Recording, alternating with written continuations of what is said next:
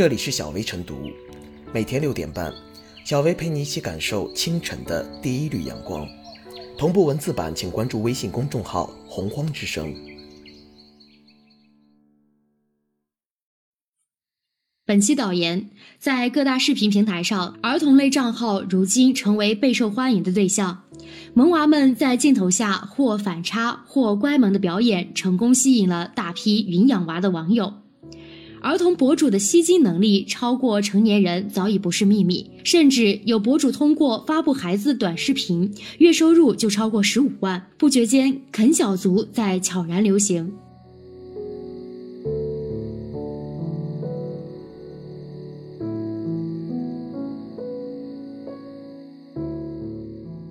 莫让啃小过度消费小网红，在流量意味着收益的背景下，各类小网红的吸粉能力不容小觑。有些小网红的粉丝数量达到百万甚至千万级别，而且收入可观。小网红的出现给网络视频平台增添了新的活力。虽然有偶然走红和人为走红的不同，但随着信息化的发展和视频行业的渗透，小网红的出现是不可避免的。去年两会上。全国政协青年界别建议尽快出台《未成年人网络保护条例》，对未成年人担任网络主播作出明确的禁止性规定。今年十一月十三号，国家网信办发布了《互联网直播营销信息内容服务管理规定》征求意见稿，提出，直播营销人员或者直播间运营者为自然人的，应当年满十六周岁。但现实中，一些成年人为了啃小，屡钻法律空子，以成人亲友的身份注册管理账号，组织小网红客串主播赚流量。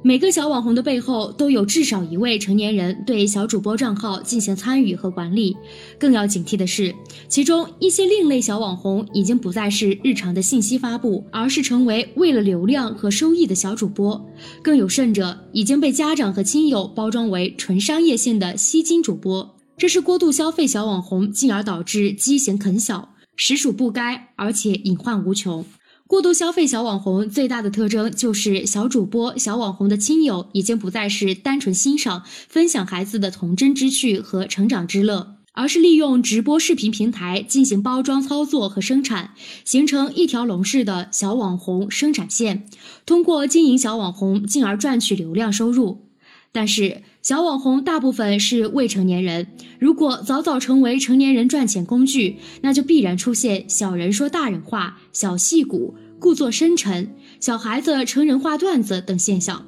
过度早熟和长期沉湎于镜头表演，既不利于儿童身心健康发展，还会助长孩子产生不劳而获等偏见性观念，不利于培养孩子艰苦奋斗等美好品质。对于过度消费小网红的啃小行为，我们必须有针对性进行治理干预。家长必须端正态度，切实负起未成年人健康成长监护责任，正确对待未成年人小网红。允许展示法律范围内的视频内容，但不可以过度消费小网红，特别是不能将其作为赚钱工具。网络直播平台要从严把关，科学控制借助小网红啃小畸形。一方面，严格落实主播准入条件和年龄限制，科学监管小网红行为；另一方面，严格审核涉及未成年人的网络直播信息，严禁出现超出未成年人接受范围的内容，严禁借小网红牟利啃小。最后，学校要积极发挥教育主导作用。主动与公安、网信等部门和家庭进行沟通，科学掌握小网红的相关行为信息，对可能涉嫌违反未成年人保护以及影响未成年人健康成长的行为，及时向有关部门发出预警信息提醒，及时联手强化沟通联系和干预，从源头上纠正各类畸形的啃小现象，为未成年人健康成长创设良好的网络环境。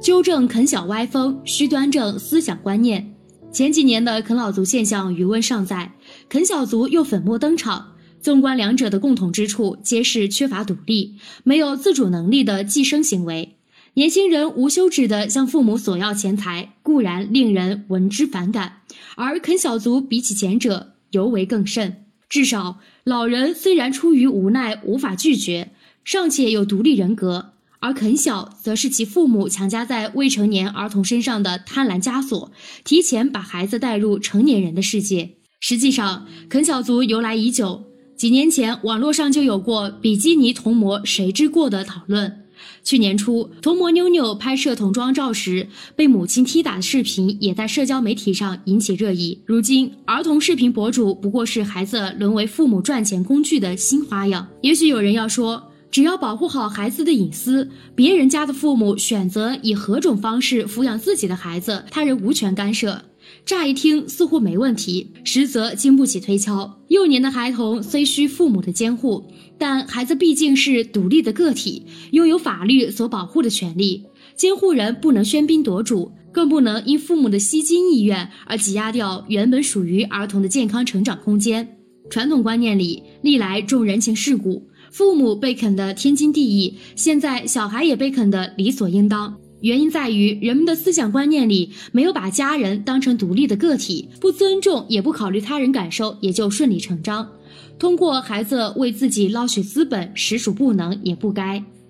去年两会，全国政协青年界别曾建议对未成年人担任网络主播作出明确的禁止性规定，其目的是防止直播平台内容低俗，影响未成年人未成型的道德意识和隐私。良法固然能呵护未成年人，但大人的思想观念不改变，日后恐怕还会出现更多寄生新变种。教上所施，下所效也。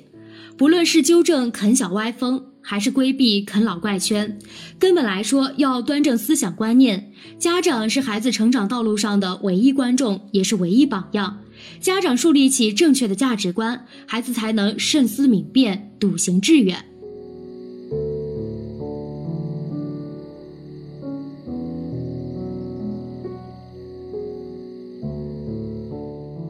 小微复言，萌娃类账号如今成为视频平台上的大类，儿童博主的吸金能力超过成年人已经不是秘密。一些家长乐当啃小族，将未成年子女打造成小网红，任由孩子的隐私在网上裸奔。啃老族可怕，啃小族更可恨。